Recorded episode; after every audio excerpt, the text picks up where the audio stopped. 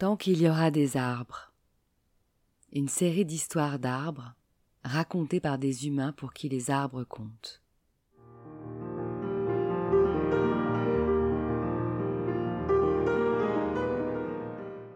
Un patchwork de voyages en enfance ou dans le monde qui justifie qu'au-delà de leurs bienfaits naturels scientifiquement prouvés, les arbres sont nos complices de vie et doivent rester les témoins de nos existences.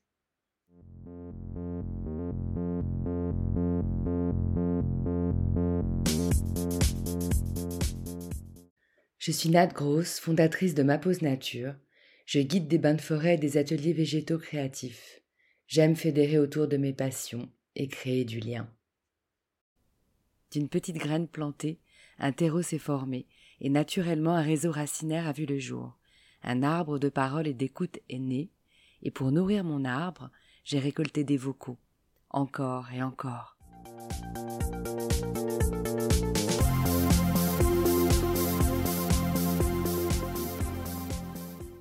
Tant qu'il y aura des arbres, il y aura de la joie.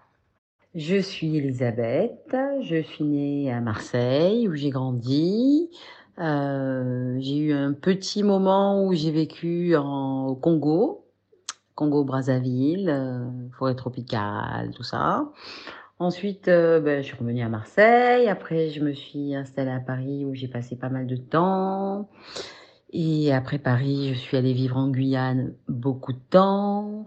Et euh, je suis rentrée en métropole il y a quatre ans, en, à Arles, où je me suis établie. Et donc, ma profession, c'est graphiste. Et je fais depuis quelques années maintenant chef. Et voilà, donc je cuisine beaucoup, notamment en saison, pour des événements, pour des, euh, des tournages de films, pour des shootings photos. Et là, depuis peu, je suis chef dans un super euh, endroit que j'adore, qui s'appelle euh, le Motel des Cabanettes, en pleine Camargue. Babette et moi, on est amis intimes depuis plus de 20 ans.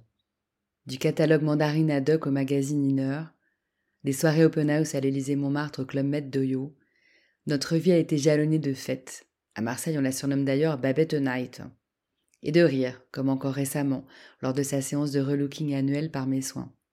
Notre point commun, je crois, nos âmes d'enfants spontanées restaient intactes, une certaine liberté d'esprit, tout en étant bien différentes, mais avec une confiance en l'autre indéfectible.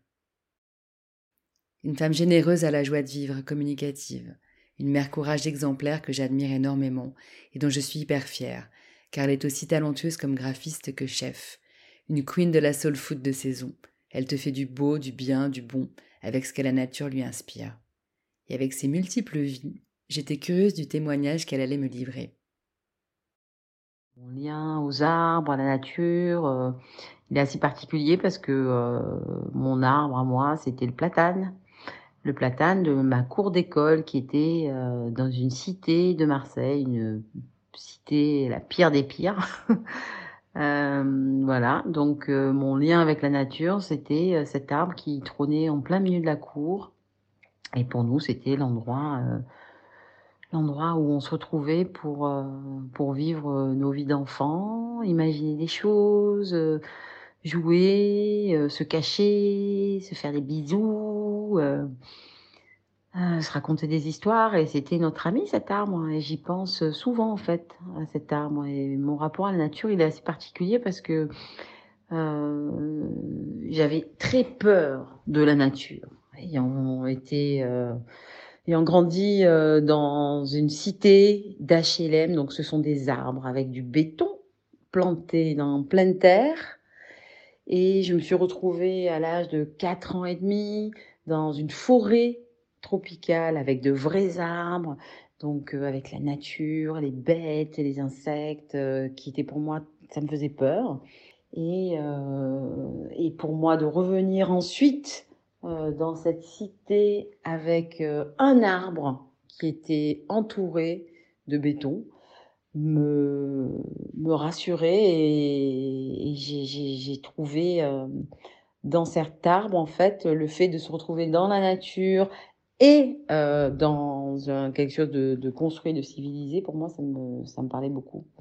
Euh, j'ai voulu devenir paysagiste euh, parce que pour moi, la nature était importante, mais toujours dans un esprit de nature qui était construite et raisonnée et maîtrisée.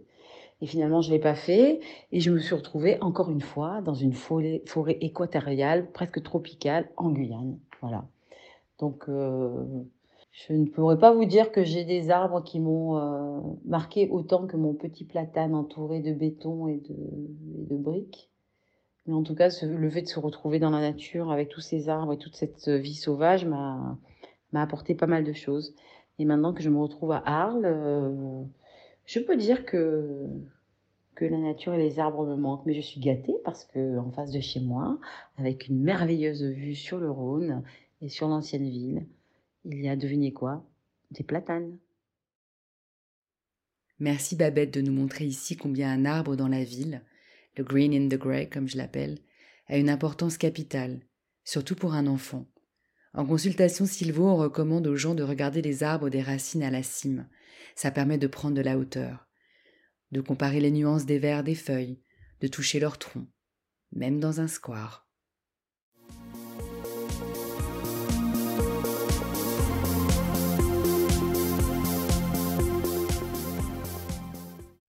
Cet arbre social continuera sa croissance tant qu'il y aura des messages pour l'enrichir et le faire vivre. Vous êtes son eau et son soleil. Alors merci de l'aider à grandir en likant et partageant ce projet, car tant qu'il y aura des arbres, il y aura le passé, le présent et l'avenir.